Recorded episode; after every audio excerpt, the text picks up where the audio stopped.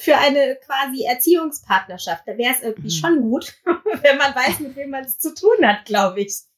Was für ein schönes Wort. Ähm, Erziehungspartnerschaft, das finde ich total genial.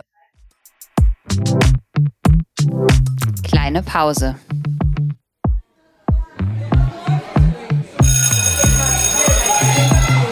Begegnungen in der Teeküche.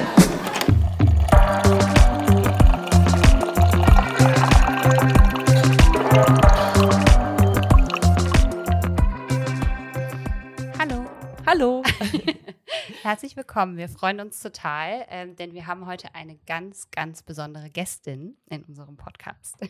Wie immer. Wir, wir kündigen das auch immer gleich an, aber es ja, ist wir freuen auch so. uns auch über alle, weil wir haben ja wirklich auch unfassbar inspirierende Menschen, äh, die mit uns reden wollen. Und da sind wir ja total glücklich, dass ähm, unser, unsere Idee dafür oder davon in der Teeküche Menschen ähm, zu haben, Menschen einzuladen, Menschen, die mit uns sprechen wollen, die ähm, mit denen wir sonst in der Schule nicht sprechen können und die aber äh, eigentlich eine total wichtige Stimme in diesem ähm, System besitzen. Vielleicht möchte unsere Gästin sich ähm, unseren ZuhörerInnen vorstellen. Ich hoffe, ja. ja, total gerne. Hallo, ähm, ich bin Oyinda. Ich ähm, bin Journalistin in Köln und ähm, heute darf ich bei euch sein, weil ich ähm, Mutter bin. Ich habe einen neunjährigen Sohn, der ähm, in die dritte Klasse geht und ähm, wir orientieren uns jetzt so quasi in Richtung weiterführende Schule und sind aufgeregt. Positiv und negativ. Ja, wir haben uns ähm, ja tatsächlich über Social Media auch kennengelernt und wussten gar nicht, dass du auch Kölnerin bist. Vielleicht äh, kann ich das ganz kurz vorwegnehmen, weil das eigentlich eine ganz äh, nette Geschichte war. Ähm, denn du, ich weiß gar nicht, wie du auf unseren Podcast gekommen bist. Das kannst du gleich vielleicht auch noch mal kurz sagen. Aber du hast dann, äh, wir haben dann kurz geschrieben, weil du äh, eine Folge von uns über weiße Privilegien gepostet hast. Und ähm, dann hast du gesagt, ich stalke euch so lange, bis ich weiß, an welcher Schule in Köln ihr unterrichtet.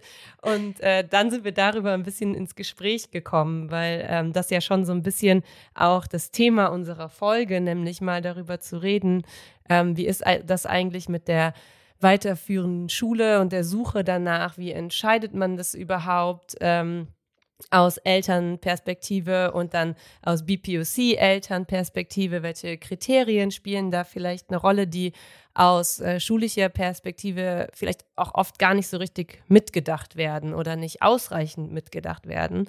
Und ähm, ja, darüber sind wir so ein bisschen ins Gespräch gekommen und wir haben uns darüber total gefreut und noch mehr natürlich, dass wir alle KölnerInnen sind und äh, uns ja vielleicht dann auch irgendwann mal nicht nur digital treffen können. Hm. Also ja, wie bin ich auf euch gekommen? Grundsätzlich, ich höre einfach unfassbar viele Podcasts. Das ist so meine Dauerbeschäftigung, weil ich das parallel bei allen möglichen Dingen tun kann. Deswegen finde ich das immer ganz großartig. Ich stöber da ganz viel. Und ich glaube, ihr seid mir tatsächlich durch irgendeinen Kommentar auch bei Insta aufgefallen oder hattet mir in einem anderen Zusammenhang mal geschrieben oder ich, ich weiß es ehrlich gesagt nicht mehr genau und dann habe ich so ein bisschen geguckt und dann habe ich gesehen, oh, da gibt es einen Podcast, ich höre das. Und weil ich mich halt journalistisch halt auch viel mit ähm, Bildungsthemen, mit Inklusion äh, beschäftige, war das jetzt erstmal für mich sowieso spannend. Und dann bin ich irgendwie spazieren gewesen mit meinem Hund und ähm, habe euch gehört und ich habe wirklich ähm, ich habe echt Pipi in den Augen gehabt, als ich euch gehört habe, weil ich muss ganz ehrlich sagen, ich persönlich habe echt ein Schultrauma. Ich ähm, fand meine Schulzeit, ähm, also von 13 Jahren waren äh, neun Jahre mindestens nicht gut. und ähm, ja, und deswegen war das für mich so total erleichternd ähm, zu hören, dass es LehrerInnen da draußen gibt, ähm, die ich mir gewünscht hätte früher.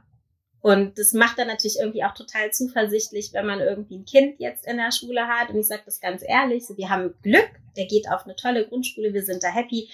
Ähm, aber so die Anfänge, man hat einfach immer Bauchweh. Also man denkt sich, wie wird das? Erlebt er das genauso wie ich? Passieren ihm da die gleichen Dinge? Ähm, ist er da gut aufgehoben? Und da ist mir bewusst, dass das alle Eltern haben. Ne? Also alle Eltern möchten ja irgendwie ähm, dass das Kind einen guten Lehrer oder eine gute Lehrerin hat, dass ähm, das Leistungsniveau zum Kind passt, dass man nett mit den Kindern irgendwie ist. So, das ist ganz normal, aber meine Erfahrung ist einfach, und ihr habt ja auch schon viele Gespräche jetzt geführt für den Podcast und da kam das ja auch mal ein bisschen durch. Meine Erfahrung ist, dass ähm, BPOCs nochmal ganz andere Themen in der Schule haben, andere, ich bin immer vorsichtig mit dem Wort, aber tatsächlich andere Traumata in und durch Schule erleben.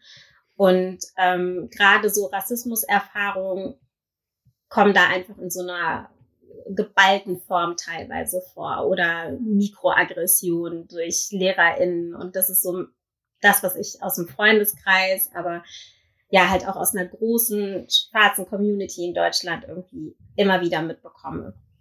Und deswegen, ja, war das sehr schön, euch zu hören und ein positives Beispiel von so viel Awareness mitzubekommen. Ja, danke schön. Ja, vielen Dank. Das ist, ähm, ich, also ich freue mich total darüber, aber gleichzeitig finde ich es auch irgendwie so ein bisschen traurig, mhm. dass man denkt, so, ja, ne, zwei Lehrerinnen, die das privat machen, ähm, lösen dann sowas in, in dir jetzt persönlich aus und ähm, eigentlich, also unserer Meinung nach, kann ich glaube ich für dich mitsprechen, ist es ja was, was gar nicht so sein dürfte.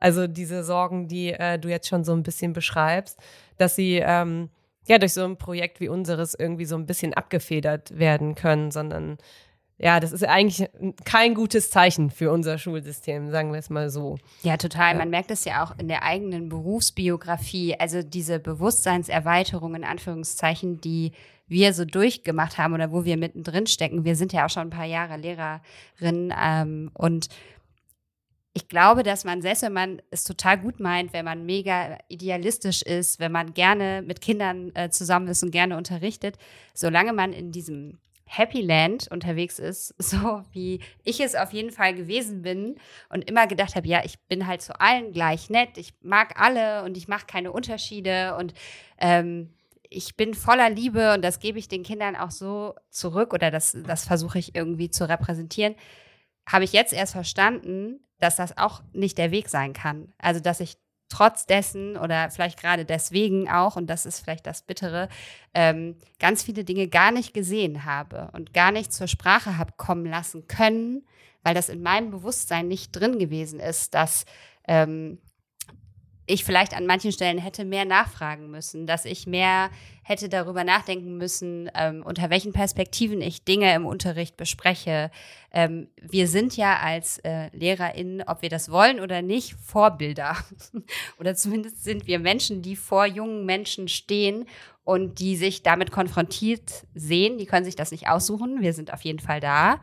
Die müssen uns zuhören und die sind uns deshalb, wie gesagt, auch ein Stück weit ausgeliefert. Und spätestens da ist mir bewusst geworden, dass das nicht gut ist, wenn man das nicht mit bedenkt und wenn man da nicht ähm, endlich versteht, dass es äh, systemische Gründe für Diskriminierung gibt und für Rassismus und dass man die weiterträgt wenn man die nicht versucht, in seinem Kopf aufzulösen. Und das äh, ist so unser Anspruch, dass wir auch selber da mittendrin stecken und jetzt erstmal sehen, an wie vielen Stellen das notwendig gewesen wäre schon längst. Ich finde, das ist halt genau der Ansatz. Ne? Also ich meine, erstmal, das ist mir total wichtig, weil das auch ganz oft vorkommt. Es scheint und es klingt oft so, als wären die LehrerInnen das Problem. Ne? So es sind ja nicht die LehrerInnen, sondern ihr seid halt natürlich Teil einer Institution, Schule, die ein Teil der Gesellschaft ist. Also was in Schule passiert, ist ja im Grunde nur gebündelt das, was wir ja draußen auch erleben. Nur für Kinder ist es natürlich so, die verbringen einfach so wahnsinnig viel Zeit mit euch. Das ist eben so der, der Hauptlebensmittelpunkt. Ne? So, da kann ich ja überhaupt nicht mithalten. Irgendwie, ich verbringe weniger Zeit mit meinem Sohn leider als, ähm, als die LehrerInnen um ihn herum. Und ähm, ja, und da würde man sich das, glaube ich, ganz oft ähm, wünschen. Also wenn ich irgendwie dran denke, was, was in meiner Schulzeit irgendwie war, und das haben die LehrerInnen definitiv nicht auf dem Schirm gehabt. Und ich muss dazu sagen, ich habe auch super LehrerInnen gehabt. Ja, also in meiner Grundschulzeit war jetzt in meiner Wahrnehmung alles gut, auch wenn da vielleicht auch Dinge im Nachhinein besser hätten laufen können, aber ähm, da habe ich mich durchaus wohlgefühlt. Ne? Aber ähm, also bei mir war es halt dann gerade äh, im Gymnasium also ich bin halt ganz klassisch aufs Gymnasium gegangen, äh, sehr äh, Schule mit einem sehr guten Ruf, die ich mir damals auch selbst ausgesucht habe und nachher hat es sich dann doch als Fehler herausgestellt. Ähm, einfach, und das hatte, das, das hing schon mit den Strukturen zusammen. Ich passte da einfach nicht rein und das hatte nichts mit meinen Leistungen zu tun. Ich war immer eine ziemlich gute Schülerin. Aber ich war Tochter von einer Alleinerziehenden. Ich hatte einen äh, afrikanischen schwarzen Vater, der nicht bei uns gelebt hat. Ähm, und ähm, ich passte irgendwie nicht so in die Schubladen, die man sonst in der Schule üblicherweise hatte. Und was für mich früher, da haben die Kinder heute, glaube ich, ähm, äh, einen Vorteil auch, aber was für mich halt damals war, ich war halt immer die Einzige. Es gab keine äh, anderen Schwarzen bei uns an der Schule, also doch einen, einen Mitschüler hatte ich, aber wir haben uns wirklich immer wie Aliens gefühlt an der Schule. Ne? Und je älter wir geworden sind, desto krasser wurde dieses Gefühl einfach. Und wir konnten es dann natürlich auch irgendwann so ein bisschen greifen und, und ähm, verbalisieren. Und dann, ja, und so wie du hattest es halt gesagt, man ist halt ausgeliefert, wenn du halt LehrerInnen hast, die ähm, dich nicht verstehen, die dich nicht sehen und im schlimmsten Fall sogar schlecht behandeln im Sinne von rassistisch behandeln und ähm, demütigend behandeln, dann hast du ein richtiges Problem und es macht was mit dir als ähm, Kind oder äh, Jugendlichen. Ne? Mhm. Wir starten ähm, ja eigentlich, wir sind jetzt schon so mitten im Gespräch, was ja auch super ist, aber wir starten ja auch eigentlich immer mit so einer Anekdote als ähm, oder Erfahrung als Gesprächsanlass. Ja, ich habe jetzt gedacht, das wäre eben schon die Anekdote. Ja, gewesen. genau. Es passiert ja quasi schon so automatisch, aber ich möchte dir jetzt natürlich ja. nicht unterschlagen, das dass du äh, die natürlich die Chance hast, wenn du jetzt sagst, ich habe so ein Beispiel ähm, was einfach für dieses Thema auch äh, super wichtig ist oder prägend war oder so, was ich gerne mhm. teilen mhm. würde. Das kann auch was ganz Allgemeines sein. Also ich will dich darauf jetzt natürlich auch nicht so festnageln. Das muss jetzt eine Sache sein, das weiß ich ja gar nicht. Ähm, dann kannst du das natürlich äh, super gerne teilen. Mhm. Und Negative Erfahrung tatsächlich, an die ich mich erinnere, ist so eine klassische Unterrichtssituation gewesen. Physikunterricht ähm, mit einem Mann, ich glaube in dem Fall ist das wichtig, ähm, der uns den Hohlspiegel erklären wollte. Und ich war nicht sonderlich gut in Physik und er erklärte das dann aber und nannte als Beispiel, er hätte im Studium irgendwie ein paar Wochen in Afrika verbracht und ähm, dort würden ganz viele Menschen mit dem Hohlspiegel kochen, aber die wären zu dumm, um zu wissen, wie man den richtig benutzt. Und dann hätte er als weißer Studierender denen das erklärt. Und äh, die werden ja alle so unterentwickelt und wie auch immer. Und ich saß da als einzige schwarze Person in diesem, in diesem äh, Physiksaal und war geschockt, weil ich war da, glaube ich, zwölf oder dreizehn und nichts von dem, was er erzählte, passte mit meiner Wirklichkeit zusammen. Also ich wusste, meine Familie in Nigeria kocht nicht mit einem Hohlspiegel. Meine Familie in Nigeria hat eine Küche, die ist genauso ausgestattet wie unsere Küche, vielleicht sogar besser. Und, ähm, und ich krieg das nicht überein und ich habe aber auch keine Worte dafür gefunden. Ich wusste nicht, dass das, was ich da gerade erlebe, halt wirklich eine Form von Rassismus ist, dass es Diskriminierung ist, dass es ähm, ja alles im Grunde bedient hat. Und ich saß da eben alleine und ich weiß, da haben die einen gekichert, die anderen haben betreten geschwiegen. Und das ist, glaube ich, so eine klassische Situation, die ähm, Kinder und Jugendliche in, in Schule erleben und einfach sich alleine fühlen. Also sie fühlen sich gedemütigt, sie fühlen sich diskriminiert und rassistisch behandelt und sie sind alleine, weil auch den Mitschülern die Worte fehlen. Und das ist, mhm. glaube ich, ähm, das ist so eine Situation, die ich und ich sage immer, ich bin nicht repräsentativ, repräsentativ für äh, eine sehr große heterogene Gruppe. Ähm, das ist, aber ich glaube, es ist so etwas, was viele ähm, nachempfinden können. Hm. Ähm, wenn du jetzt in der Nachschau so da, darüber nachdenkst, kannst du beschreiben, was das für dich ähm, als, also oder was das mit dir als Mutter macht, wenn du an so eine Situation denkst und ähm, jetzt darüber nachdenkst, äh, dass dein Kind ja in der Schule ist, dass bald irgendwann Physik und solche Fächer dazukommen werden. Ähm, hast du da schon so, kommen dir dann so direkt Dinge in den Kopf, die du irgendwie benennen kannst, die dir wichtig sind oder also natürlich, ne, ich kann jetzt auch direkt sagen, es wäre natürlich die Idealsituation, dass sowas nie wieder passiert, ne, und dass Schulen heute weiter sind oder Kolleginnen weiter sind und so. Aber ich glaube auch, dass äh, das ja mit Sicherheit mitschwingt, dass die Gefahr weiterhin besteht. Und ähm, ja, was, was macht das mit dir aus so einer ähm, ähm, ja, älteren ähm, Perspektive jetzt sozusagen? Hm. Also man legt sich ja immer, oder ich habe mir einfach verschiedene Strategien zurechtgelegt, weil ich auch die nicht immer natürlich perfekt abrufen kann. Ne? So Schule, mhm. Das hat mit meinem Kind zu tun, das ist mein Privatleben und ich muss sagen, ich bin da nicht immer souverän. Also ich kann durchaus ähm, äh, öffentlich über diese Themen sprechen und ähm, kann dann auch so die Pain Points benennen und habe auch Worte dafür. Das habe ich im privaten Leben nicht immer. Und das darf man, glaube ich, auch nicht vergessen, dass selbst Eltern, die sich mit diesen Themen sehr beschäftigen, ähm, das nicht immer im Alltag umsetzen können.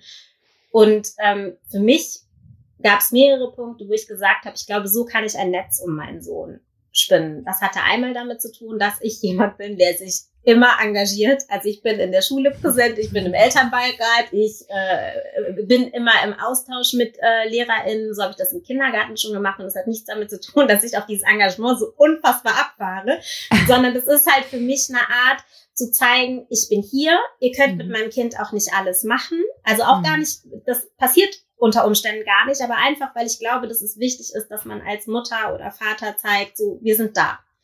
Und ähm, mit meinem Kind bin ich auch über so Inhalte, die in der Schule sind, im ständigen Austausch. Genauso wie ich mhm. frage, wie war dein Tag, wie war es mit deinen Freunden und Freundinnen, genauso frage ich auch, was habt denn ihr so gemacht? Und ich gucke mir auch Bücher an und ich gucke mir auch die Arbeitsblätter an, die er bekommt. Und wenn mir da Dinge auffallen, dann kann ich als erstes mit meinem Kind darüber sprechen.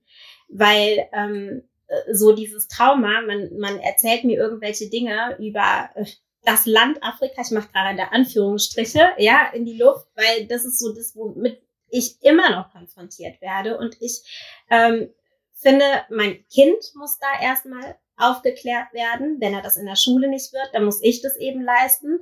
Ähm, und ja, das sind halt so, so Varianten, dass ich dann gleichzeitig auch versuche, meinem Kind so viel Informationen wie möglich über unterschiedliche Themen an die Hand zu geben. Also mein Kind hat schon für ganz viele Dinge Worte, für die ich in, mit neun Jahren niemals Worte gehabt hätte ähm, dass er also sagen kann, das hat mich gekränkt oder da ist was passiert, das war nicht in Ordnung. Das konnte ich gar nicht. Ich bin dann mhm. vielleicht nach Hause gekommen und habe Kopfschmerzen gehabt. Das war mhm. dann meine Reaktion darauf.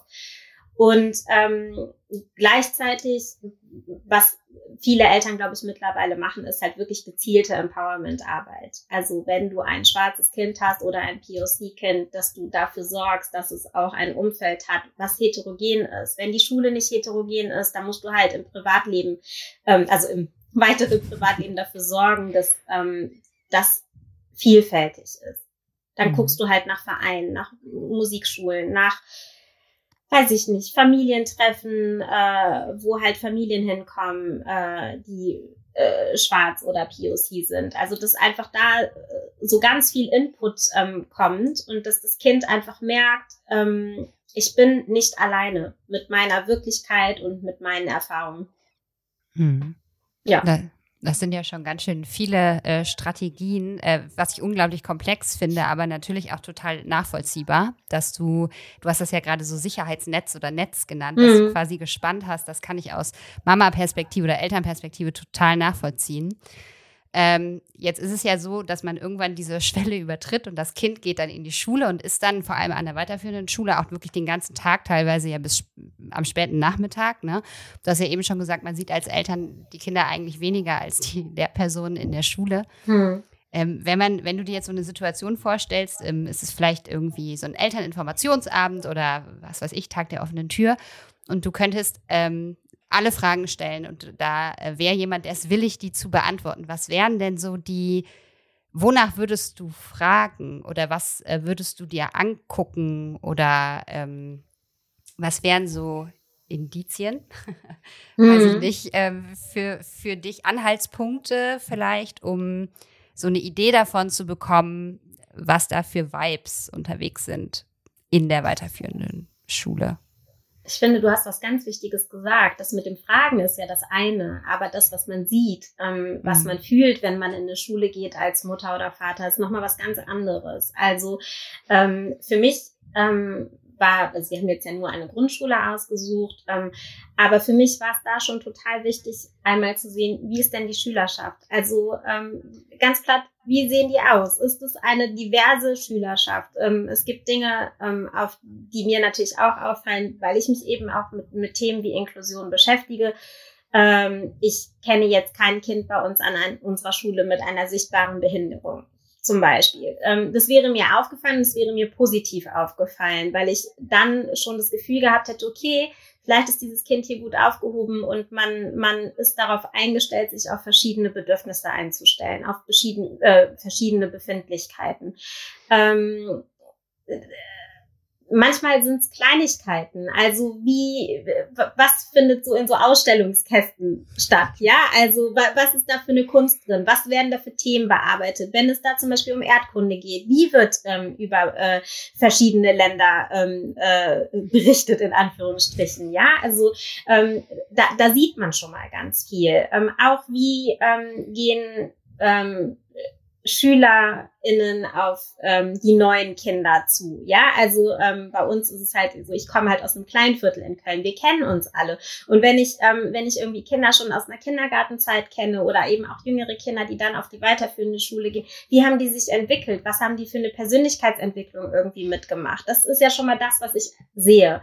Und dann, wenn es um die Präsentation der Schule geht, also was die LehrerInnen konkret sagen und machen, Dinge, die mir nicht mal unangenehm aufgestoßen sind, aber die ich bemerkt habe und wo ich drüber gestolpert bin tatsächlich beim Zuhören, waren so Sachen wie, wenn betont wurde von, von äh, SchulleiterInnen, bei uns sind so und so viele Nationen vertreten und wir kommen gut miteinander klar. Ich finde, wir leben im Jahr 2021 und ich finde, über diesen Punkt müssten wir längst hinweg sein. Also ähm, es sollte selbstverständlich sein, dass ähm, Kinder an der Schule sind, deren Eltern, Großeltern, Urgroßeltern vielleicht irgendwo anders herkommen. Und es sollte einfach Normalität sein. Ich persönlich möchte das nicht mehr betont haben. Ähm, trotzdem finde ich es sehr beruhigend, wenn ich weiß, es gibt, ähm, und es hat gar nichts irgendwie mit, mit der, äh, mit der nationalen Herkunft, wenn man das so sagen kann, oder ähm, der, der Migrationsgeschichte von, von SchülerInnen zu tun. Ich finde es toll, wenn ich sehe, es gibt an einer Schule ganz viele ähm, Menschen, die gemeinsam an einem Strang ziehen und die verschiedene Kompetenzen haben. Also wenn ich höre, dass es eine Schulsozialarbeiterin oder einen Schulsozialarbeiter an einer Schule gibt, macht es was mit mir. Und zwar was Positives. Ich bin dann nicht jemand, der sagt, hm, die scheinen ja Probleme zu haben, sondern ich denke dann, ah, okay, die haben da jemanden, den man im Zweifel ansprechen könnte. Wenn man mir zum Beispiel sagen würde, also wenn ich jetzt an eure Schule kommen würde und ähm, da würde man mir sagen, ey, da gibt's so einen Podcast, da machen zwei LehrerInnen was in ihrer privaten Zeit, wäre ich schon so, oh, okay, das ist spannend, das ist irgendwie, da scheint scheinen Menschen bereit zu sein, sich mit Themen zu beschäftigen, die jetzt zumindest auf dem Blatt Papier erstmal nicht ihre sind. Es würde mich beruhigen. Also mir geht es gar nicht immer darum, als, ähm, äh, als Mutter, dass an einer Schule alles perfekt läuft. Wir haben ein unmögliches Schulsystem aus meiner Perspektive. aber, aber es wäre halt einfach ähm, schön zu wissen, dass da Menschen sind, die einfach so die Augen und die Ohren geöffnet haben und ähm, die bereit sind, sich weiterzubilden, die ähm, einfach nicht so die Bretter von allen Seiten vorm Kopf haben, sondern irgendwie ansprechbar sind. Das ist für mich, glaube ich, das Wesentliche. Und ähm, die auch empathisch einfach sind. Also gerade, ihr hattet das vorhin gesagt, es gibt Eltern, die fragen vielleicht nicht. Also ich bin jemand, ich, man merkt ja, ich rede viel und ähm, ich stelle dann eben die Fragen, die mir auf dem Herzen liegen. Und ich sage auch, wenn mich was stört. Aber es gibt halt viele Eltern, die nehmen das als gegeben und erdulden das mit ihren Kindern. Und das, äh, glaube ich, da kann man in der Schule schon zeigen, dass man ein Klima ähm, schafft, wo Raum ähm, für alle Beteiligten ist. Ich glaube, das sind schon ganz, ganz wichtige Botschaften. Ähm, ich äh, mache mir immer so ganz randommäßig irgendwelche Notizen, auf, bei denen ich denke, darauf könnte ich gleich nochmal zurückkommen, ähm, weil ich manchmal so gleichzeitig versuche zuzuhören und dann auch Gedanken nicht zu vergessen. Und ähm, ich habe jetzt gerade aufgeschrieben, schmücken in Anführungsstrichen, ähm, weil ich mir vorstellen kann, dass das für viele äh, SchulleiterInnen oder für diejenigen, die zum Beispiel einen Tag der offenen Tür planen, auch ähm, eine extreme Gratwanderung sein kann mhm. in ähm, Zeiten, in denen sich Dinge hoffentlich ändern oder Themen vielleicht mehr in den Fokus rücken, diese dann aber nicht äh, auszunutzen durch zum Beispiel so ein Labeling, ne, mhm. das man nach außen trägt. Ne, das ist jetzt bei uns auch schon des Öfteren mal vorgekommen, dass das ähm, ja nur Sinn macht, Schule ohne Rassismus, ne, also über, über das Problem des ohne. In diesem Label haben wir auch schon mal so ein bisschen gesprochen. Ne? Ähm, ja, äh, also dieses Label zu haben und das nach außen zu tragen, wenn man gar nicht so richtig weiß, wie füllen wir das oder wie repräsentieren wir das jetzt? Und die Gefahr des Schmückens ist, glaube ich, eine große. Ähm, auch vor allen Dingen, wenn man jetzt sagt, ich würde mir wünschen, ähm, dass ich an die Schule komme und erkenne, hier wird äh, gegen Rassismus gearbeitet oder so. Das kann ja, kann ja auch wirklich mehr Schein als Sein sein oder ein nicht so richtiges Anerkennen dieser strukturellen Probleme, ähm, vielleicht auch nicht unbedingt bei jedem Kollegen, je, jeder Kollegin angekommen sein als ein selbstreflexiver Prozess. Ähm, würdest du sagen, dass das, äh, oder ist dir das schon mal irgendwie so untergekommen, dass du sagen würdest, ja, auf der einen Seite gut, auf der anderen Seite schlecht? Gibt es da so ein gewisses Maß an, äh, an Dingen, die nach außen getragen werden könnten, noch zusätzlich? Also es gibt jetzt zum Beispiel in Köln, ähm, übrigens von der AfD, äh, so ein bisschen äh, verrückt äh, ähm, notiert und sich dagegen gewendet, diese ähm, Banner mit äh, kein Fädel für Rassismus. Rassismus genau. Rassismus. Und mhm. ähm, das hängt äh, auch bei uns an der genau, Schule. Genau, das hängt zum Beispiel auch bei, bei uns, uns auch. an der Schule. ja. ähm, sind solche ja. Dinge dann trotzdem was Positives? Mhm. Ähm, oder würdest du sagen, ja, schön und gut, nützt mir aber erstmal nichts? Ne? Mhm. Also ich glaube, weil über diese Gratwanderung muss man sprechen, weil es gibt an Schulen ähm, auch sehr motivierte, manchmal auch übereifrige Personen, die dann nachher die mhm. ganze Schule mit Regenbogenflaggen äh, betackern mhm. am Tag der offenen Tür. Ähm, und das will ich einfach nur nochmal betonen, weil ich mir dieses Schmücken auf irgendwie, das ist mir gerade so hängen geblieben als Gefahr des mhm. Ganzen sozusagen. Ich bin da total bei dir. Ähm, mit diesen Labels, ähm, das ist ein Riesenproblem, wenn sie eben nicht mit Inhalt gefüllt werden. Also ich möchte dann, ich, ich finde es okay, also ich finde es völlig okay, wenn eine Schule sagt, ähm, dieses Label möchten wir gerne haben, das ist etwas, wozu wir uns bekennen wollen. Oder auch ähm, äh, die Fahne kein Fädel für Rassismus, das ist ein Statement. Und ich finde das ähm, völlig legitim und auch ja, ich finde es auch gut, wenn eine Schule das macht. Ich möchte dann aber auch wissen, was macht ihr denn sonst? Weil sonst ist eine Flagge nur ein Lippenbekenntnis und sonst ist auch ein Label nur ein Lippenbekenntnis. Also ich würde dann zum Beispiel gerne hören, was sich LehrerInnen überlegt haben, wie sie das Thema Rassismus zum Beispiel mit den Kindern an der Schule bearbeiten. Ähm, weil ich glaube auch, dass viele Kinder sich mit die Frage stellen, was bedeutet denn diese Fahne da? Warum hängt die jetzt bei uns an der Schule? Und ähm, das ist ja ein Moment, wo man zumindest in, aktiv in den Austausch gehen kann und wo man dann auch anfängt, keine Ahnung, AGs zuzumachen, das in unterschiedlichen Fächern irgendwie aufzubereiten. Ähm, weil es gibt ja einen Zugang auf ganz vielen Ebenen, äh, ganz vielen Ebenen zu dem Thema Rassismus. Und ähm, das fände ich toll, wenn man mir das als Mutter sagen könnte. Dass man eben sagt, äh, ja, wir sind eben nicht nur die vermeintliche Schule ohne Rassismus, wo wir alle wissen, die gibt's nicht, ähm, aber wir, wir arbeiten irgendwie gemeinsam daran. Und äh, wir, wir schaffen irgendwie Räume. Ähm, also auch da wieder, ich meine, ihr hattet eine ganz tolle Folge, ne, wo es um Empowerment in der Schule ging und wie, wie kann man äh, sowas machen. Und ähm, das, glaube ich, wäre wär ein toller Weg. Mhm. Absolut. Es ist auch wirklich eine totale Gratwanderung, finde ich. Also bei uns an der Schule gingen diese ganzen Labels, die wir besitzen, von der Schülervertretung aus. Also die mhm. SchülerInnen haben sich quasi eingesetzt dafür. Und interessanterweise sind es aber auch die SchülerInnen, die für die Projekttage verantwortlich sind. Also das ist gar nicht so, dass ähm, um diese Labels behalten zu dürfen, sagen die Vereine, wir müssen nachweislich quasi ähm, mindestens einen Projekttag im Schuljahr machen oder eine Aktion oder wie auch immer, ähm, die quasi sich mit diesem Themenbereich dann beschäftigt. Also wir sind Schule der Vielfalt und Schule ohne Rassismus. Und wie gesagt, das ging aus der Schülerschaft hervor. Ähm, die tragen sowieso bei uns sehr viel rein in die, in die Schule, was total gut ist. Ähm, aber das ist genau der Punkt, wo man dann, glaube ich, genauer hingucken muss, den hast du schon angesprochen.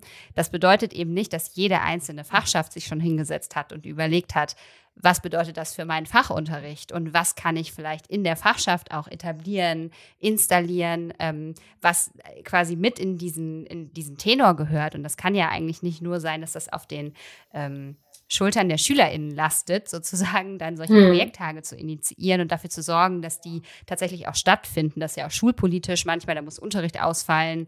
Das ist gar nicht so einfach zu sagen, so wir wollen diese Zeit haben, diesen Raum wollen wir nutzen. Ähm, deshalb finde ich das auch wichtig. Ich bin da halt immer so ein bisschen ich finde das total gut, dass das bei uns aus der Schülerschaft kommt und ich unterstütze sie da auch in allem, aber ich sehe ähm, umso länger ich darüber nachdenke, halt auch das Problem, ähm, das sehen wir beide jetzt ja, ähm, wo wir auch versuchen, das so ein bisschen ins Kollegium zu tragen in der Arbeitsgruppe, dass das noch lange nicht bedeutet, dass das für, dass das dann jeden Schüler oder jede Schülerin unterrichtlich auch erreicht. Das heißt das eben noch nicht, ähm, wenn dieses Label an der Tür hängt. Und ähm, das ist ähm, schwierig. Wobei ich auch wiederum glaube, es ist ein Aufruf. Ich versuche es immer positiv zu sehen, so ein Aufruf an einen selber, sich zu überlegen, auch ähm, wenn das bei uns am Eingang hängt, dann kann ich das ja eigentlich nicht ignorieren als Lehrperson. Also was ich total toll finde, ist tatsächlich, dass es halt von euren SchülerInnen kommt. Also mhm. das ist ja auch irgendwie so eine Forderung. Also das ist auch was, wo ich mein Kind immer ermutige, ne? wo ich halt sage, pass mal auf, du gehst da jeden Tag hin. Ne? Passt dir da was nicht? Hast du irgendwie ein Problem?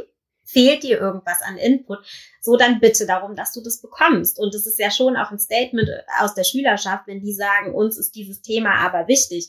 Mhm. Ähm, ich stelle es mir auch tatsächlich schwierig vor, bei, bei eurem Alltag irgendwie dann wirklich zu sagen, so wie kann man dann noch ja Dinge implementieren, die dann wirklich auch im Kollegium ähm, eine Rolle spielen, weil das fände ich jetzt zum Beispiel spannend, ne? wenn wenn wenn man mir sagen würde, okay, ähm, unsere SchülerInnen haben gesagt, ähm, sie möchten gerne eine Schule äh, ohne Rassismus oder gegen Rassismus sein und ähm, wir haben uns überlegt, ähm, was können wir als LehrerInnen dazu beitragen? Also ähm, können wir uns weiterbilden? Können wir äh, Referenten an die Schule holen? Können wir Coachings bekommen? Wie auch immer. Also das fände ich halt toll, weil mir schon bewusst ist, also ich bewege mich ja, ähm, wenn es so diesen Aktivismus angeht, ähm, ja auch in einer in einer Bubble.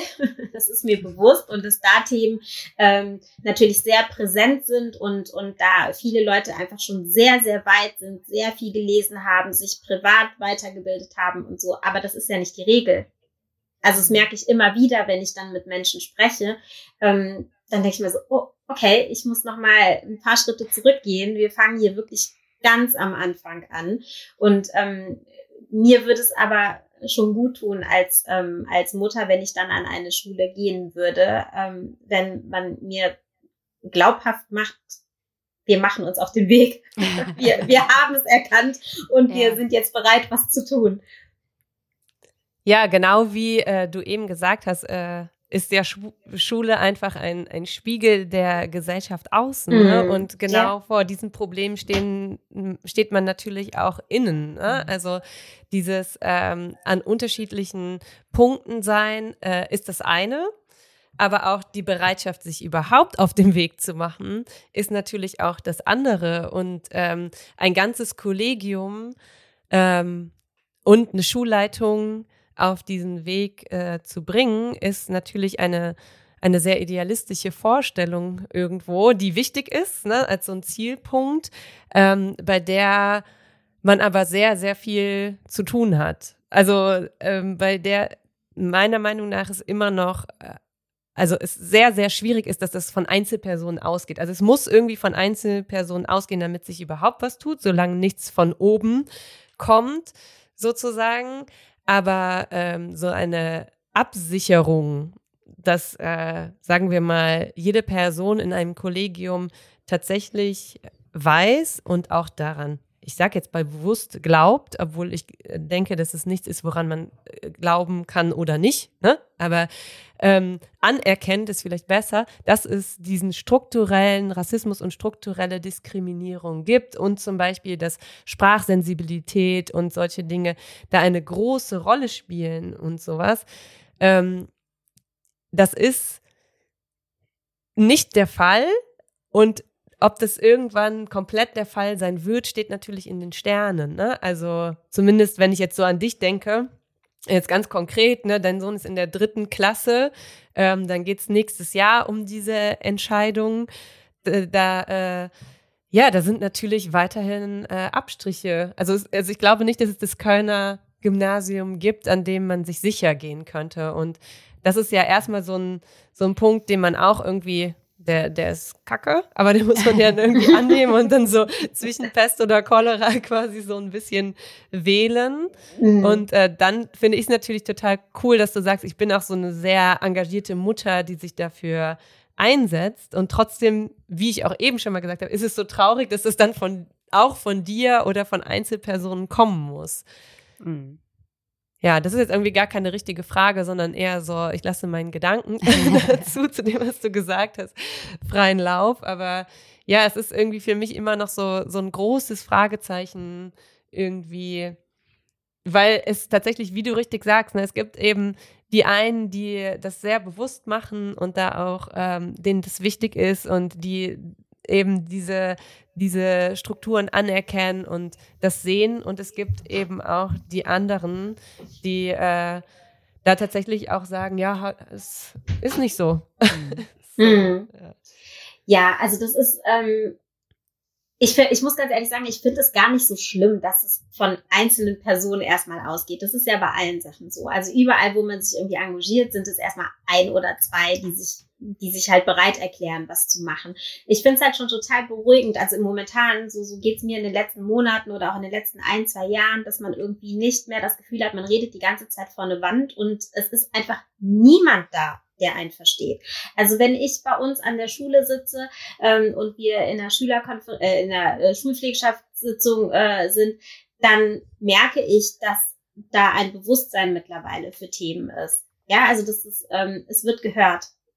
Nicht bei allen Eltern, nicht bei allen LehrerInnen, aber es sind welche da, die da kopfnickend sitzen und wo ich weiß, okay, ich habe das jetzt angebracht und die, die, die denken da drauf rum und die werden sich überlegen, wie sie das irgendwie in ihrem Unterricht ähm, machen können oder wie sie das auch für die Schulveranstaltungen ähm, machen können. Und das ähm, hilft ja schon mal. Also wir erwarten ja jetzt auch gar nicht, dass das, also meine Schulerfahrungen, die ich irgendwie vor 30 Jahren gemacht habe, ähm, dass die jetzt so keine Gültigkeit mehr haben. Das ist mir auch bewusst. Aber ich fände es halt so schön, wenn LehrerInnen, wenn ich da hinkomme, mich sehen und irgendwie eine Ahnung davon haben, okay, die ist 43, die hat unter Umständen diese Erfahrung und die hat auch dieses Problem mit dieser Einrichtung, die sie jetzt hat. Weil ich sage euch ganz ehrlich, ich habe die Schule verlassen und ich habe wirklich gesagt, ich betrete nie wieder eine Schule. ich habe irgendwann mal Germanistik studiert und ich habe sehr bewusst gesagt, das mache ich nicht auf Lehramt, ja, hm. weil ich das einfach, ich hätte es für mich nicht ertragen können. Und äh, ja, jetzt habe ich halt ein Kind, bleibt mir nichts anderes übrig. Nein, aber es ist halt, ähm, also das, es, es hat sich was verändert. Und ich, auch das wäre zum Beispiel was, weil ihr danach gefragt habt, irgendwie, ähm, wie, wie können Schulen damit umgehen, wenn jetzt irgendwie Eltern zum Informationstag oder so kommen? Und ich mache ja auch äh, viel ähm, äh, tatsächlich Medienentwicklung oder, oder Projektplanung. Und da war es früher mal irgendwie äh, so der heiße Scheiß, mit Persona zu arbeiten. Ja, also dass man sich wirklich überlegt, wer kommt da zu dir, wer ist deine Zielgruppe, wer, ähm, äh, wen, wen erreichst du nie und warum nicht? Was ist dessen äh, oder oder was ist ihr Background irgendwie, ne? Und dass man sich darüber Gedanken macht, weil natürlich sind die Eltern ja genauso eine gemischte Gruppe wie die SchülerInnen auch. Ähm, aber ich ich weiß nicht, habt ihr eine Vorstellung von denen? Also wisst ihr was über die? Also es ist immer so, ich, ich denke dann so, ähm, man, man hat dann vielleicht so ein paar Infos vielleicht irgendwann mal gegeben als, als Mutter und, und damit müssen die LehrerInnen irgendwie arbeiten und dann vielleicht ein paar Sachen, die die SchülerInnen dann mal erzählen. Aber darüber hinaus geht es ja eigentlich nicht. Und ich habe ich hab so ein, ähm, so, eine, so, so einen Vertrag in der Schule unterschrieben für eine quasi Erziehungspartnerschaft. Da wäre es irgendwie mhm. schon gut, wenn man weiß, mit wem man es zu tun hat, glaube ich. Was für ein schönes Wort. Ähm, Erziehungspartnerschaft, das finde ich total genial. Und ich hatte jetzt gerade die ganze Zeit, als du gesprochen hast, den Begriff Elternarbeit im Kopf gehabt. Das ist nämlich yeah. der unmögliche Begriff, der in der Schule benutzt wird, wenn es um die kooperative Arbeit mit Eltern geht. Beispielsweise in der Schule. Eigentlich nur mit ins Boot holen. Ja, ja, das genau. Da geht's um, man hat, das muss ich jetzt auch mal ganz kurz an der Stelle sagen, weil es gerade so es gibt so tolle Eltern. Also man wird auch manchmal auf unglaubliche Weise von Eltern in Schule unterstützt, wo ich denke, wo nehmen diese Menschen die Zeit her, sich so in diesen Schulprozess einzudenken und so dabei zu sein und quasi ihre gesamte Freizeit zu opfern, um jetzt zum Beispiel ein Schulfest mit auf die Beine zu stellen oder irgendwie am Fahrtenkonzept mitzuarbeiten oder was auch immer. Aber das ähm, ist vielleicht so ein ganz kleiner ähm, Lichtblick an der Stelle. Du hast ja das gerade schon angesprochen, so die Schulpflegschaft als Gremium. Und es gibt ja ähm, in jeder Schule, das höchste Gremium ist die Schulkonferenz. Und da sitzt die Schulleitung drin, da sitzen SchülerInnen drin, Kolleginnen und Eltern. Und die Verteilung ist jeweils ein Drittel. Das heißt, die Elternschaft hat ein Drittel der Stimmen, wenn es um die wichtigsten Entscheidungen quasi in Schule, in jeder einzelnen Schule geht. Und manchmal glaube ich, dass ähm, gar nicht alle Eltern wissen, dass sie dieses Recht, also auch vom Schulgesetz quasi haben, in dieser Gremiumsarbeit so zu partizipieren. Jetzt ist klar, nicht jeder hat die Zeit dafür und den Nerv und ähm, ne, die Ressourcen, um das zu machen. Aber ich kann ja quasi als ähm, Elternteil in die Schulpflegschaft gehen und sagen, das ist mein Thema. Ich habe das Gefühl, das ist hier in der Schullandschaft nicht angekommen oder ich habe auch eine Idee oder ich habe irgendwelche externen Partner oder was auch immer, irgendein Anliegen. Und dann kann man diesen Auftrag ja quasi geben, jetzt in der Schulkonferenz auch darüber zu sprechen und einfach mit SchülerInnen, LehrerInnen und Eltern zusammen zu überlegen, ähm, was können wir daraus machen? Ähm, was, was, sind hier die ähm, Bedürfnisse quasi? Und das ist so eine Gremiumsarbeit, die muss nicht von Schulseite ausgehen. Die geht natürlich oft von Schulseite aus, wie du eben so schön gesagt hast. Wir müssen die Eltern mit ins Boot holen. Nein, auch die Eltern können die Schule mit ins Boot holen und sagen, ihr habt eine Verpflichtung. Ähm, es geht hier um Schulentwicklungsarbeit und wir sind, meine Kinder sind eure SchülerInnen und ich bin Teil dieser Schulgemeinschaft. Und das Recht haben Eltern. Und ich glaube, das muss man nochmal ganz deutlich sagen, dass dem so ist, dass der Einfluss, glaube ich, größer sein könnte. Ohne irgendein, ich will gar nicht, ähm, soll keine Kritik sein. Ich glaube, das ist wirklich ein bewusstes, auch so ein Machtinstrument, mhm. dass das nicht so offensichtlich ist. ja, ich glaube, also ähm, äh, wie gesagt, also dass ich mich irgendwie ähm, als Elternvertreterin oder so engagiere, ähm, das ist eben auch ein Punkt. Also weil ich es so wichtig finde, dass erstmal die Eltern auch irgendwie gut miteinander vernetzt sind und dass auch wirklich alle Eltern das Gefühl haben, sie können was anbringen. Also ähm, das hat mit der Art der Kommunikation zu tun. Also ich weiß, dass ich nicht mit allen Eltern per Mail kommunizieren kann, dass manche eben äh, so die WhatsApp brauchen, weil es einfach niederschwelliger ist. Äh, bei manchen äh, macht man es sich besser auf Französisch oder auf Englisch oder äh, auf Türkisch, wie auch immer, einfach um, um zu zeigen, so, wir wollen euch nämlich genauso dabei haben. Ähm, und das sind, glaube ich, so die, die, die Kleinigkeiten, die man eben auch so als ähm, Mutter oder Vater machen kann, ähm, die sich engagieren in der Schule, dass die für sich auch merken, so was, was kann ich machen, damit irgendwie alle äh, nicht nur mir eine Stimme geben, damit ich hier sagen kann, was meine Meinung ist, sondern ähm, ja, dass man so wie so ein, wie so ein Sprachrohr ähm, äh, funktioniert für viele Menschen und dass das dann wieder so kanalisiert wird ähm, in Richtung Schule. Was ja auch wieder ein Appell dafür ist, dass ähm, logischerweise dann auch diejenigen Eltern, die sich mit den Themen aus, äh, also die diese Positionen einnehmen, sich auch mit diesen Themen auseinandersetzen. Ne? Also das klingt natürlich mhm. auch wieder so durch, weil oft sind es ja sehr privilegierte Personen. Das ist richtig. Also zumindest auch wir können natürlich nicht immer von allen Schulen sprechen und wir können nur aus unserer Erfahrung heraus sprechen.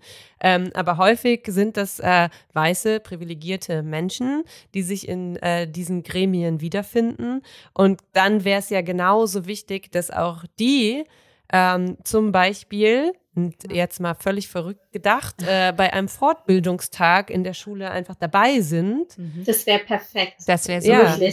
damit die ähm, einfach eingeladen werden, weil die haben ja außerhalb dieser Gremien nicht viel Raum in der mhm. Schule. Also die sind dann mal bei, ähm, also die können ähm, bei Fachkonferenzen teilnehmen und sowas, aber ehrlich gesagt passiert es nicht so oft. Mhm. Und das wäre ja total wichtig, dahingehend auch die Schule zu öffnen ja. und mal wegzukommen von diesem, ähm, was in Schule, glaube ich, häufig der Fall ist, so, äh, das äh, sorgt für mehr Arbeit oder mhm. das macht das Ganze stressiger oder dann äh, müssen wir gucken, was wir in Bezug auf das sagen und so, keine Ahnung, was auch immer, sondern dass man eben sagen würde, ganz ehrlich, wir machen ähm, einen Fortbildungstag, einen Studientag zum Thema Antidiskriminierungsarbeit oder zum Thema Empowerment oder was auch immer aber die Eltern, die Sprachrohr sind und repräsentativ für die Elternschaft sind, laden wir bewusst ein, ja. damit nicht nachher dann die Kolleginnen zehn Schritte weiter raus aus Happyland sind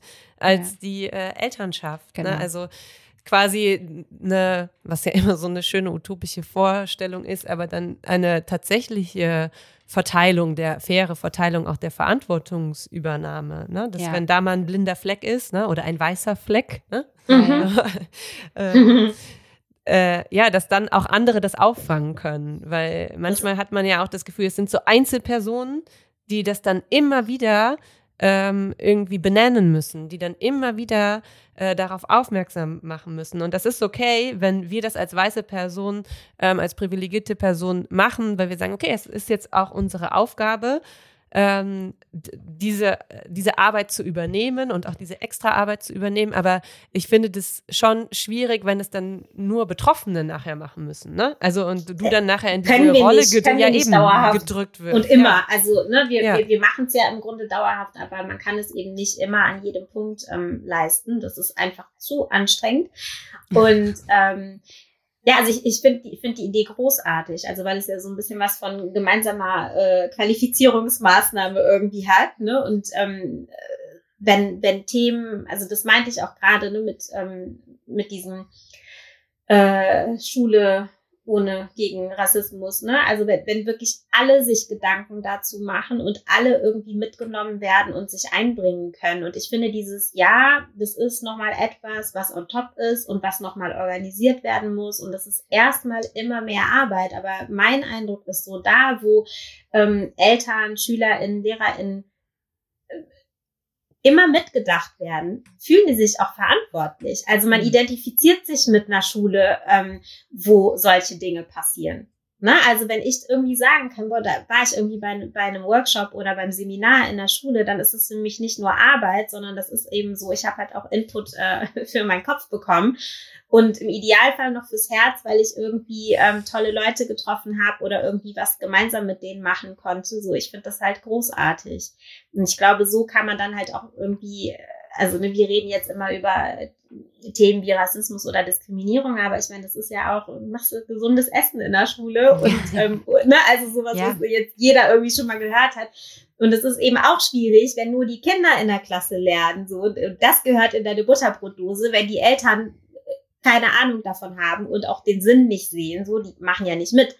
Ne, das ist dann immer so ein Konfliktbereich äh, äh, und ähnlich ist es ja bei dem, bei der Kommunikation über Rassismen ist es eben auch so. Ne? Die einen sind nicht betroffen, haben keinen Bock drüber ständig, äh, also haben keinen Bock ständig daran erinnert zu werden oder äh, scheinbar ständig den Spiegel vorgehalten zu bekommen und ähm, äh, sehen den Mehrwert nicht. Mhm. Ja, also in einer Schule in der ähm, deutlich gemacht wird, Rassismus soll bei uns keinen Platz haben. Ja, ähm, wo man darüber reden kann oder auch über alle anderen Diskriminierungsformen. Ne? Also ich äh, halte nichts davon, da immer nur ne, ähm, äh, dieses Thema zu beackern, sondern es geht ja um ganz viele Formen und eigentlich hat jeder von uns ja irgendwie ähm, eine Diskriminierungserfahrung schon mal in seinem Leben gemacht.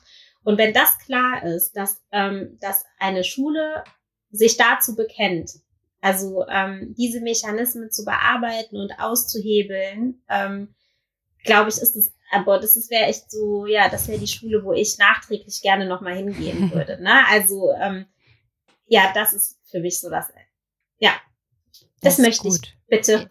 Ja, ich finde das, ich finde das so schön, wenn wir groß denken. Und ich glaube auch manchmal, der Schritt dahin ist gar nicht so wahnsinnig weit. Äh, und es würde an so vielen Punkten, glaube ich, in der Schule als sozialer Raum gedacht, auch so ganz viele äh, Konfliktherde von vornherein so aushebeln, wenn ähm, die Kommunikation auf Augenhöhe stattfindet, auch zwischen LehrerInnen und äh, Eltern. Das fände ich so wahnsinnig gut, weil es ist nämlich das, was du gerade ganz zu Beginn auch unseres Gesprächs beschrieben hast.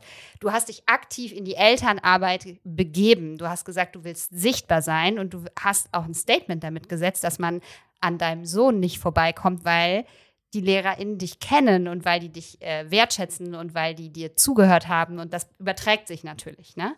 Aber was ist jetzt eben mit den Kindern, bei denen das nicht der Fall ist? Warum auch immer, weil die Eltern das nicht können, nicht leisten wollen und so weiter. Und die haben ja alle ihre Struggle. Also jedes Kind hat irgendwelche Struggle in Schule. Und ich glaube, dass wenn man, wie gesagt, ne, da stärker in eine ähm, in eine dialogische Auseinandersetzung grundsätzlich treten würde. Ich bin immer noch Fan von dem äh, Begriff, den du eben benutzt hast, Beziehungspartnerschaft. Ich möchte einfach, dass wir. Habe ich kein Patent drauf.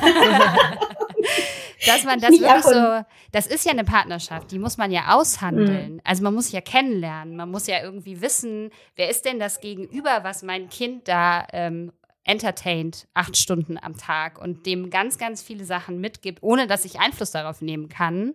Und gleichzeitig weiß ich auch aus eigener Erfahrung oder wissen wir aus eigener Erfahrung, wie viel Arbeit uns auch Eltern abnehmen, wenn klar ist oder wenn Eltern eben auch wissen, dass Schüler eine Schülerrolle haben und äh, mit einem gepackten Ranzen beispielsweise zur Schule kommen. Das ist, nimmt uns unglaublich viel Arbeit ab, wenn Arbeitsmaterialien da sind. Um jetzt mal so ein ganz einfaches Beispiel zu nennen. Das ist wiederum für die Kinder gut. Ne, dass die nicht so zerrieben werden. Auch warum haben deine Eltern nicht dir geholfen, jetzt abends den Rucksack zu packen und so weiter. Also ich weiß, es ist banal, aber zeigt irgendwie, wie wichtig diese, dieser dialogische Austausch ist glaube ich. Und ähm, wir müssen da von dieser Hierarchie wegkommen, die mhm. definitiv oft angewendet wird, gerade in konfliktbeladenen Gesprächen zwischen LehrerInnen und äh, Eltern. Und ähm, das fände ich wichtig. Ja, perfektes Stichwort. Ich habe mir äh, gerade noch gedacht, weil bei dir eben auch der Begriff der Fehlerkultur viel ne, jetzt ähm, fällt, das Wegkommen von äh, diesen hierarchischen Strukturen. Ähm, vielleicht können wir mit Blick auf die Zeit und die Tatsache, dass du uns ja auch noch eine Hausaufgabe Stimmt. geben darfst, yeah. vorher nochmal auf so eine Sache, die so wirklich praxisnah wäre, zu sprechen kommen, ähm, dass wir vielleicht auch unseren ZuhörerInnen, die tatsächlich LehrerInnen sind, ähm, mitgeben könnten. Und zwar, wenn dann eine solche Kritik oder der Hinweis darauf, dass etwas rassistisch oder diskriminierend war, aus der Elternschaft kommt. Ähm, und das darüber wird ja generell gerade viel diskutiert, sei es auf Social Media, sei es in Bezug auf Angela Merkels äh, Eingeständnis ihres Fehlers und so weiter. Ähm, was wäre denn aus deiner Perspektive, wenn wir jetzt mal so ein ähm, so äh, Fantasiefall quasi äh, vor Augen haben, ähm, was wäre denn aus deiner Perspektive eine angemessene Reaktion, beispielsweise einer Klassenlehrerin, wenn du ihr sagst, du hast eben gesagt, du guckst äh, beispielsweise das äh, Material ähm, was dein Kind mit nach Hause bringt, an und du, du erkennst, okay, das ist irgendwie nicht cool, das reproduziert Rassismus, das ist rassismusrelevantes Material ähm, und du meldest das zurück. Was für eine Form von Reaktion würdest du dir konkret wünschen in so einem quasi äh, ja, wie in so einem Kommunikationstraining. Denn das mhm. ist ja was, was, glaube ich, häufig schief geht und was man tatsächlich auch lernen muss. Und vielleicht kann man sich das einfach so mal mitnehmen, dann und darüber nachdenken, nachdem man Super. das gehört hat.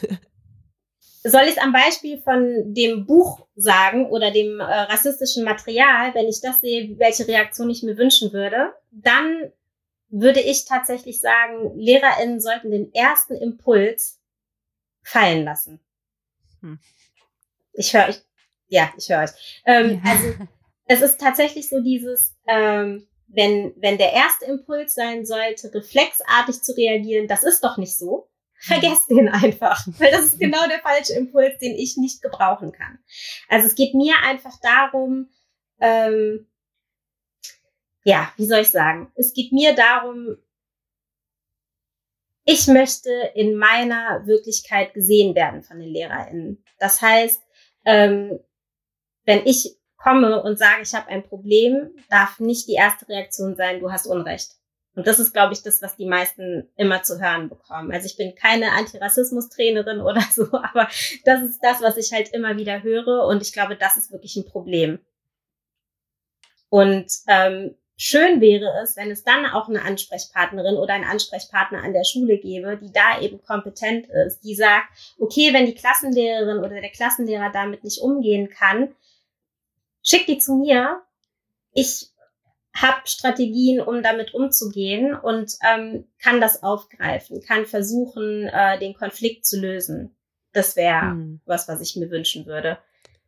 Das ist ein super interessanter Punkt. Da haben wir ja letztes Mal auch drüber gesprochen, weil ich mit meinen äh, ne? genau, weil ich mhm. mit meinen SchülerInnen ähm, darüber gesprochen habe, ob es ihnen ähm, was bringen würde, wenn es eine äh, Diskriminierungsbeauftragte oder sowas an der Schule geben würde. Und die Reaktion der SchülerInnen waren nicht so, dass sie jetzt gesagt haben, ja, ey, das wäre super, es würde Probleme lösen, sondern eher das Gegenteil, denn sie haben gesagt, das bringt mir erstmal nichts, solange diese Person eine Lehrerin ist, mhm. also ein Lehrer oder eine Lehrerin, weil dadurch dieses Machtgefälle nicht aufgelöst wird. Also äh, wenn ich diese Person dann auch im Unterricht habe, werde ich mich niemals wohlfühlen, ähm, dann so, so extern quasi mit ihr über eine andere, äh, andere Situation zu sprechen. Und ähm, zusätzlich natürlich das Problem, dass man das als weiße Lehrerin in dem Fall auch nicht gut bieten kann, also so ein Safe Space.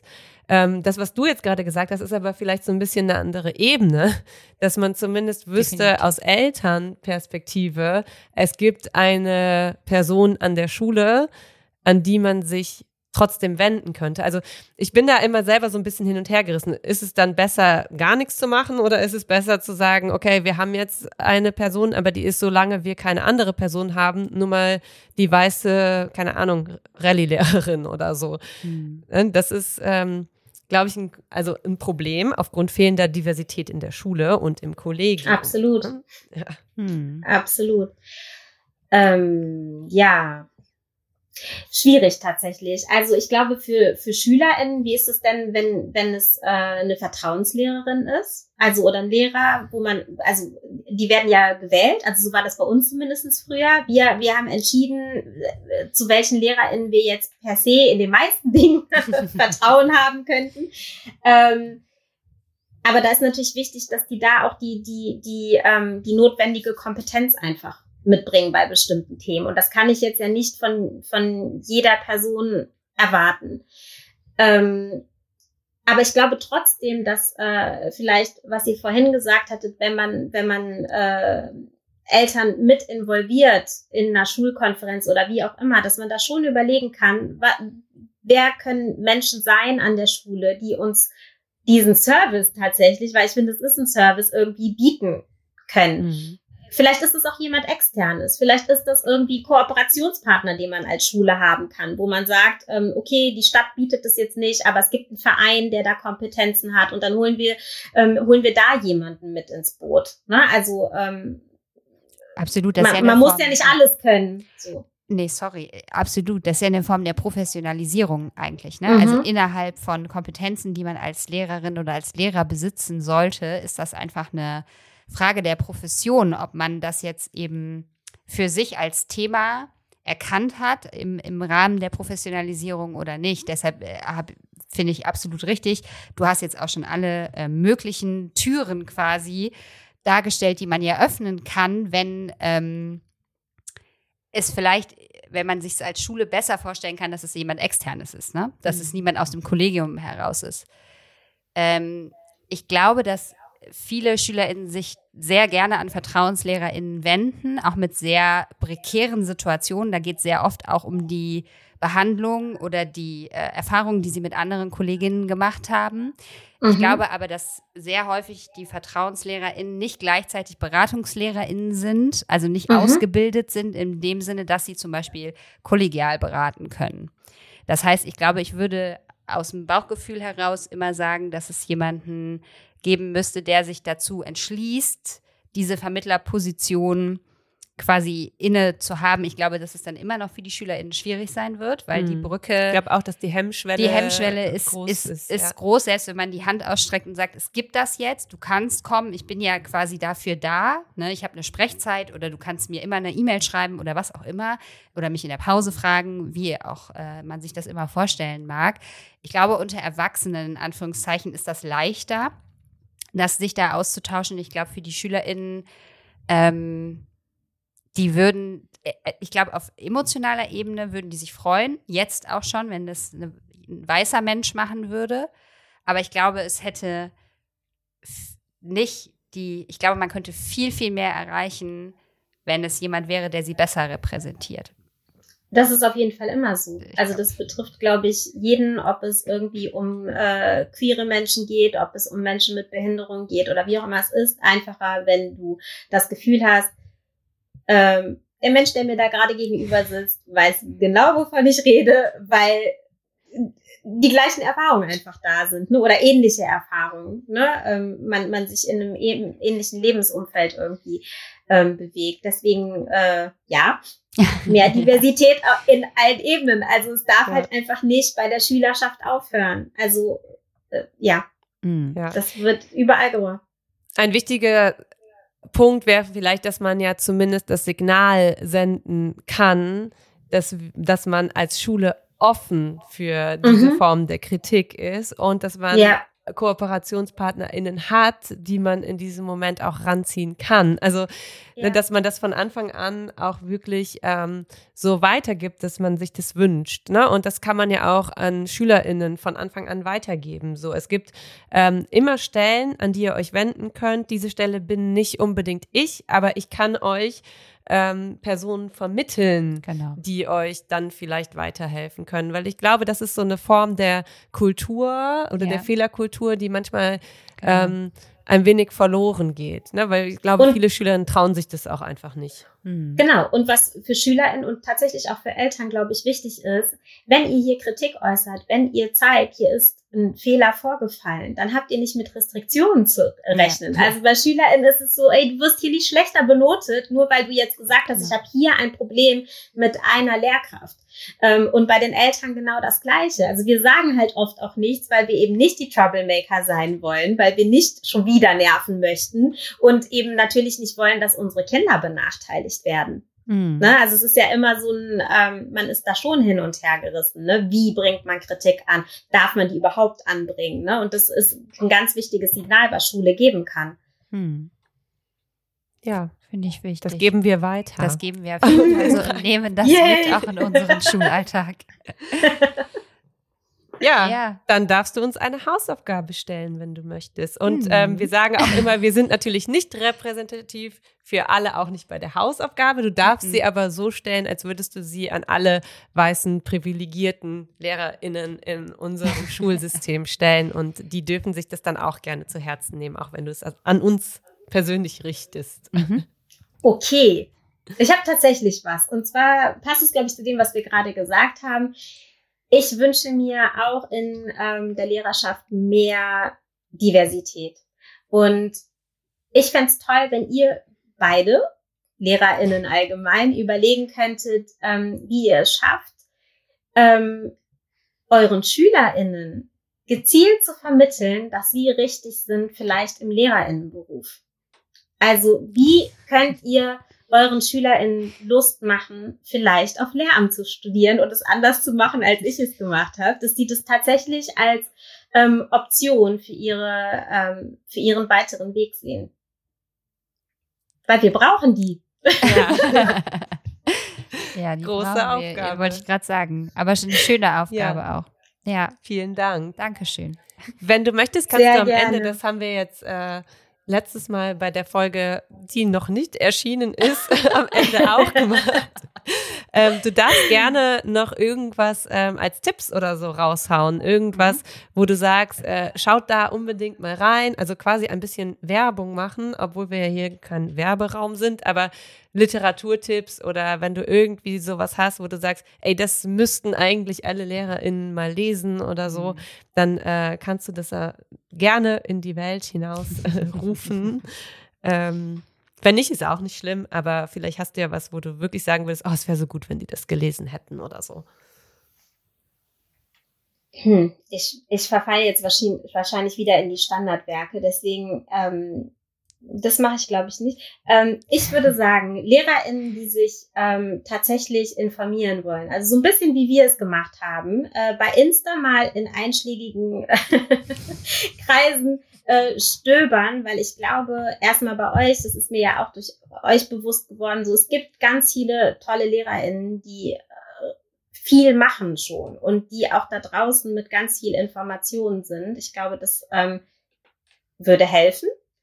ähm, und ich glaube, vielleicht einfach mal davon ausgehen, was sind marginalisierte Gruppen in unserer Gesellschaft und wo sind die Gesichter von diesen Gruppen das sind erstmal wahrscheinlich einschlägige, aber die sind da und von dort kommt man weiter. Und das wäre schön. Ja. Okay. Vielen Dank. Vielen, vielen Dank. Es war richtig schön, mit dir zu sprechen. Ja, es war schön mit euch. Ich hoffe, ihr habt alles, was ihr haben wolltet. Und noch viel mehr. Genau. Das ist ja glücklicherweise echt immer so, dass man völlig geflasht ist nach den Gesprächen. Wow. Ja, Schön. vielen Dank. Danke. Ich danke euch.